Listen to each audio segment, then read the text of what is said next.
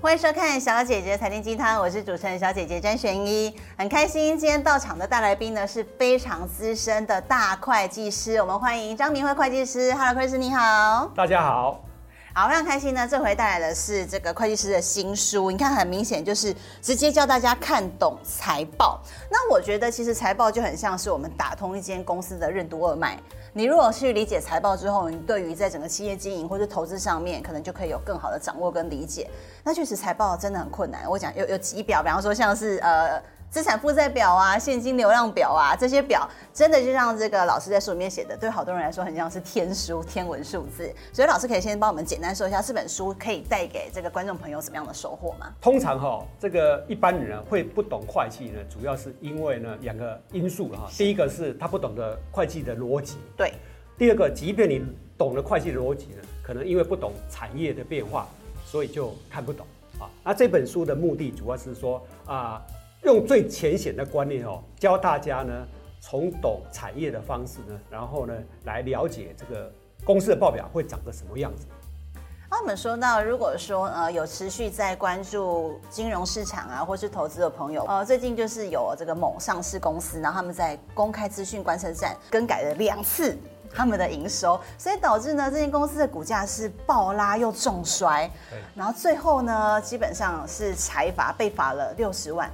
六十万是不是太少啦？最惨的还是投资人呐、啊那从会计师角度你怎么看？通常一个公司不会要更正两次啦。那更正两次通常会显示说，像它这个产业哦，过去是受到 COVID-19 影响很大哦。那 COVID-19 过世之后呢，这个产业慢慢复苏哦，所以它人可能人事的变动太大，那人新人上手后搞不清楚，再加上要公告这个数字的时候啊，因为也不需要会计师看，就公司的会计主管看完之后他就公告了。 OK，那可能会计主管可能是新人，那有可能是公司的内部控制还不到位哈、嗯所以他就公告错了。他是公告一次错，那当然是有时候难免啦哈、哦，所以会计师认为公告一次错，事实上很多公司可能都会这样有。时候难免，有时候哈、嗯是对啊，就是这个新闻事件，所以呢，更是要教大哎家，真的是要好好的去看懂很多数字背后它的意义。对像是我们平常看财经媒体啊，尤其最后是这个财报，最近是财报的公布季，嗯然后大家一定会打开报纸，常常会看到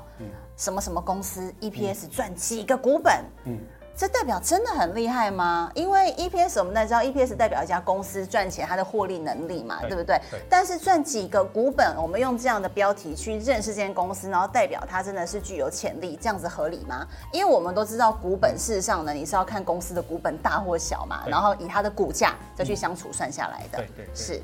其实哦，这个 EPS 哦、是衡量股价，记住是衡量股价的标准之一。但通常一个公司的股价不全然只靠 EPS 哦，它靠几个因素哦。那为什么会这样呢？主要是因为呢，EPS 高的公司不一定就是绩效高的公司。是为什么你知道吗？我举个例子给你听哦好。台湾有个公司非常有名，叫大力光。是，大力光哦，它像去年它赚了将近一百七十块，嗯，EPS 很高吧？对 EPS 一百，因为非常高啊。但是呢，我们如果来看看大力光的报表，你注意把你注意把它看它哈、嗯，这家公司呢，它为什么会一股赚到将近一百七十块啊？主要是因为呢，它的股本只有十三点三亿，对，是它的股本是很小的，但是它动用股东的资源是一千五百多亿。是这是什么意思呢？对什么意思就是说大力光过去呢，这个过去赚很多钱，但是每人赚的钱呢，有很大一部分是保留下来，并没有分配给股东。嗯，那因为没有分配给股东，所以他的这个股东的圈就越来越多越多。那一千五百多亿的意思就是说，哈，大力光其实用的不是十三点三亿在赚钱，是用一千五百多亿在为股东赚钱，赚两百多亿，哦一年赚两百多亿。哦是所以就这个角度来看的话，大力光的其实绩效并没有像 EPS 所讲的这么高啦。啊是但是大力光其实还是一个很好的公司。啊对为什么你知道吗？因为大力光这家公司非常有趣哦，它的总资产有一千八百多亿哦，其中将近一千一百亿是以现金的方式持有，就是它满手现金，但是我不知道它这么多现金要干什么。会不会还要保留以后想要扩厂啊，然后因应更多的订单 啊？嗯其实以大力光的性质哦，它有在扩厂是，也不需要花这么多钱。是我甚至认为大力光其实应该发个股东哦，应该一次性哦发个八百到一千亿的现金给股东。是你把它发完之后呢，啊、啊，公司的负债比例拉高一点，跟银行借利息没关系，拉高一点点的话呢，嗯它其实呢，它的我们说 ROE 啊，做股东权益报酬率就会拉高。不然的话，你会发觉大力光目前的报表非常有趣啊、EPS 很高，嗯但是如果你算股东权益报酬率，股东权益报酬率就是说我的获利两百多亿，去年两百多亿呢，我除以十三点三亿就是我的 EPS 就很高，一百对将近一百七十块。是可是我除以一千五百多亿的时候呢，其实我的这叫 ROE，它的 E 啊 ROE 那就大幅缩小，大概就对十七点多，哦17点多对17点多多趴，就降得很厉害哈、是那大力光如果要改善 ROE 的话，它应该把一些现金应该把它发配给股东了，分给股东，那可以改善它的 E ROE。对，ROE 的思意思就是说，代表公司替股东赚钱的效率高或低，对对然后 ROE 也要越高越好。对，那但是即便呢，大力光把这么多钱分配给股东之后呢，它的 ROE 还是会比 EBS 低很多啦。哦，所以这个意思告诉我们说哈、我们在看一家公司的时候，不要只看 EPS。你还要看 ROE，为什么 ROE 很重要？ROE 的重要是因为通常哦，一个 ROE 高的公司哦，只要营收一增加，通常它的 EPS 的成长会非常的快。那 EPS 提高程度很高的话，就意思说这要是这家公司呢，它的赚钱的潜力很高。那通常 ROE 高的公司，它的本益比也会比较高。所以可以说，ROE 算是真正赚钱的指标了。对可以这样说对。那你刚刚提到的，就是获利跟营收这件事情，我会想到在这个会计师书中有特别讲到，张忠谋董事长讲过一句话，他是一个很在乎这个财务报表的人，他希望所有东西都要数字化的管理。然后提到一个概念，就是说。获利的成长率要高于营收的成长率，是不是就如同老师刚刚讲的，就是我们关注 ROE 的重要性大于 E EPS？是的，好、这就是所谓获利的成长率要大于营收成长率的指标之一。那像我们一般投资朋友在 ROE 的部分，他们要去哪里观察？公司也都会定期的揭露吗？不会，这对就是这就是重点了，这就是重点了对。啊，你看法说会上、股东会上都不都会是在讲 E EPS，对所以，因为大家都只注只有注重 EPS，、所以大家没有人要去提 ROE 的。其实巴特非常在意两个指标，一个是 ROE，、一个是现金流量。是好那我们来讲说 E ROE 我们要怎么计算呢？税后净利除以平均股东权益，是啊，这个除出来之后呢，乘以一百个 percent。那这个 ROE 很重要哦，因为它可以呢，让我们知道说这家公司的获利的潜力是不是很强。是，所以 ROE 才是真的是公司有没有真正赚钱的指标，我们也不能单看 EPS。然后关键也在于，确实刚刚提到的获利的成长率要高于营收的成长率，这才是公司有没有真的赚钱的关键的指标。那说到呢，公司有没有赚钱，事实上跟公司的呃支出，还有它的进来的进项，我们讲它的营运成本，所有东西都很有关系。那接下来，因为呢，我们大家在诉求的就是二零五零要做到全球净零碳排，对所以我们来讨论一下回归目前实施话题。事实上，非常非常多的公司，尤其台湾是电子业科技岛，他们也都被要求要做到减碳、ESG 永续，那甚至明年开始要做这个碳费的征收了。是啊那针对这个部分，会不会在会计上或财务报表上面有什么样的明显的影响？从会计师角度来，可以可以跟我们分享吗？我们这个在报表上目前哦，因为没有一个明显的指标啊去揭露的很清楚，所以对啊目前看不出来。是而且因为它这个征收呢，也是缓慢慢慢慢慢慢会会增加的，所以短期内看不出对产业的影响，短期看不见。但是其实啊、这个我们大家要注意哈、这件事情是势在必行的事，所以长期来讲，它就越来越明显，越来越严重哦。那对于像这种这个碳排啊、征收碳税这件事情呢，它对什么样的产业影响最大哦？比如说水泥、嗯、石化、是钢铁。是哦，那其实呢，电子业的上游啊，像像掌金晶厂圆啊，哦是环球金是掌金的，是嗯还有这个这个晶圆代工，像台积电，他们影响其实都蛮大的，哦、都蛮大，因为他们都必须要被，要么要去缴碳税，要么要去节能减碳啊、所以对他们影响是大的，所以这个观众这一点要去注意哈、嗯但是呢，要怎么注意哦？其实我觉得哈、这些事情哦，对于产业的影响，我们把它分成两个角度。是啊，第一个角度呢是，如果呢，因为碳税在征收的时候呢，其实影响不只有台湾，甚至最后全世界都会征收。那在这种情况之下的话呢，那么有些产业，比如说水泥啊，或是炼铝业啊、炼钢业，它就会转到啊、绿能比较多的地方，或是那个国家哈、碳税比较低的国家去哈、啊，那就直接转移它的到那边去了，嗯它就不在台湾生产了。哦是嗯那像这样的产业呢，你就要去注意，因为它可能要转出去。嗯那转得出去，转得越快的人，比如说我到海外去设厂，那通常这样的人会赢。或者说这个这个产业这个家公司呢，它转型了，比如说台泥，它开始转成绿电去了，嗯，它可能就会赢，嗯啊，这是第一种状况。第二种状况呢，是这个产业它是不会转移的，比如说全世界目前呢，晶片生产最多的就是台湾跟韩国，是那这两个国家呢，基本上呢，天然资源都不足，是啊，所以这两个国家将来，我想利这个碳税啊，各方面一定会被争得很厉害。嗯那这两个国家就是它的核心竞争力所在，它也不会转移到其他国家，很难，它很难转。对，那所以在这种状况之下呢，我觉得你就不用担心了，因为这个这个产业是在台湾，就是台湾。那么你说你要克征我，啊那、我就把我的售价提升嘛，我就提高我的售价，我成本提高，我把我售价提高就好了。所以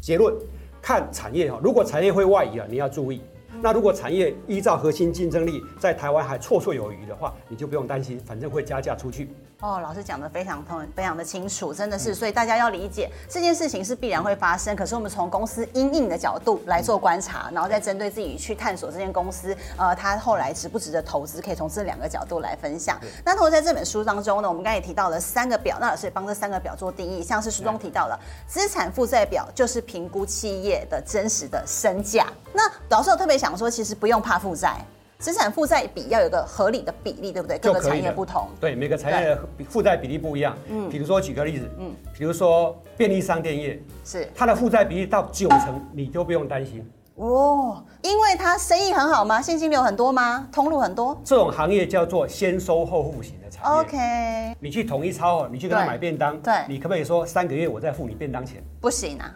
但是呢，转过来，他三个月可能三个月再付人家便当钱啊。哦，可是你有没有办法跟他欠欠款？不行，不行啊，所以他是先收钱啊，先收那你后钱啊付。嗯，所以这种产业它的负债比例通常很高。举个例子哈、比如说全家，全家的负债比例将近九成啊，但是呢，它跟银行借的钱非常少。我负债比例这么高，为什么不用跟银行借钱？因为我店上的货呢，都是几个月之后再付人家钱啊，所以我应付账款很大。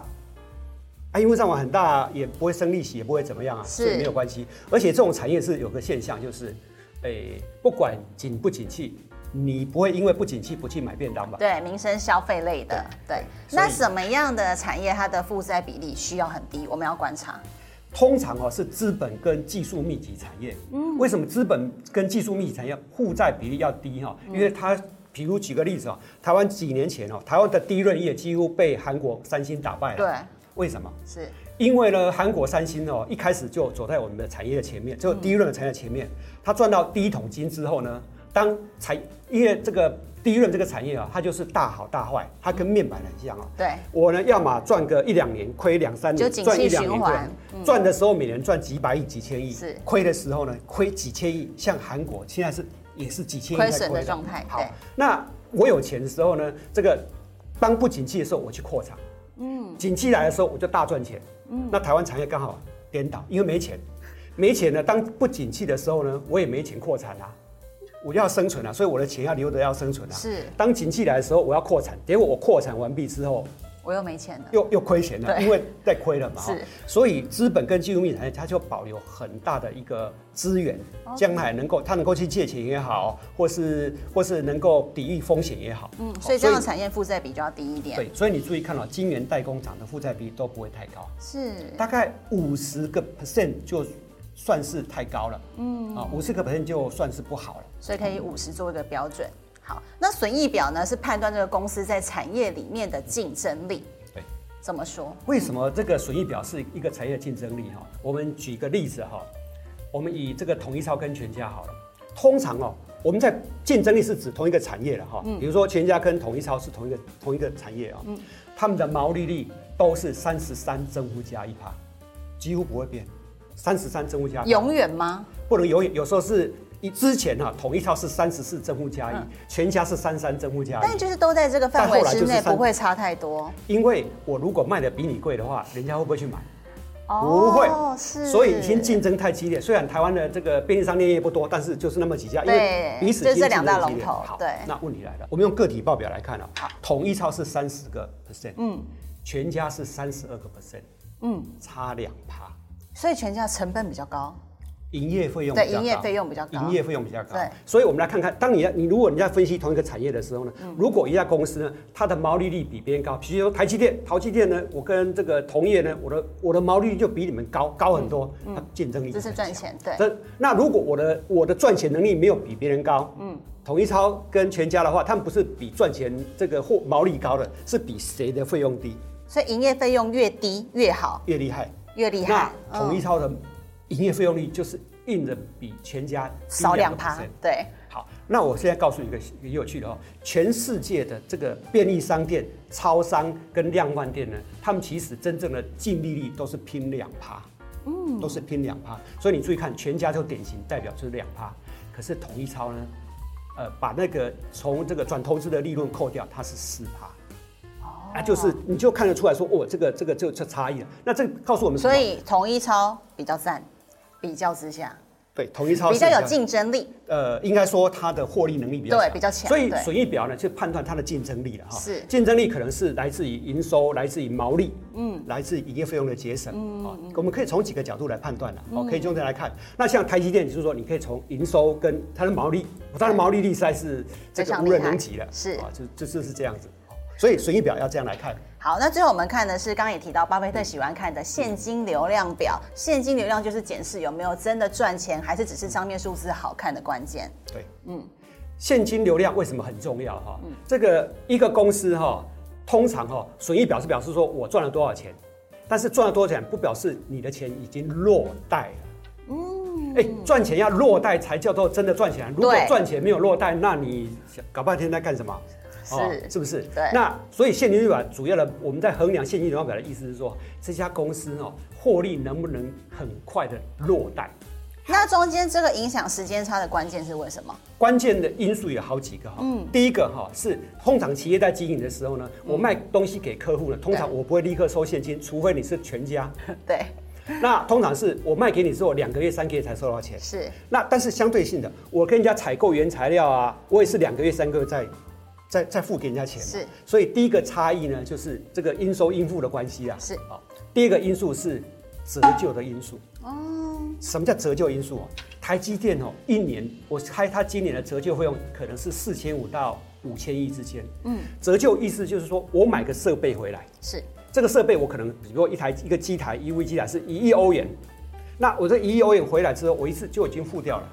可是这个机器是我的资产啊，那这个资产的话要按几年度去把它摊成折旧，没摊错摊成费用。是可是这个折旧是损益表上的费用，